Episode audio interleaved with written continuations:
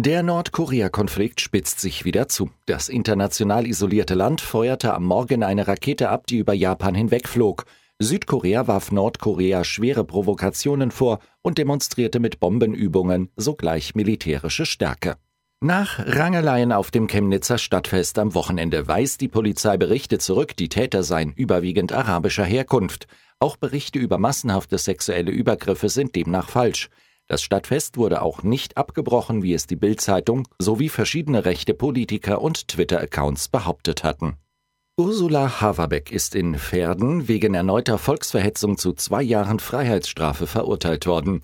Die 88-jährige Holocaustleugnerin vertritt öffentlich die Meinung, dass unter anderem in den Konzentrationslagern keine Menschen vergast wurden. An der britischen Küste mussten sich 150 Menschen ärztlich behandeln lassen, nachdem sie mit einem Gas in Kontakt gekommen waren. Um was es sich handelte und woher es kam, ist unklar. Angenommen wird, dass das Gas vom Meer herkam. Bei ähnlichen Zwischenfällen in der Vergangenheit hatte sich eine Fabrik in Frankreich als Ursprung herausgestellt.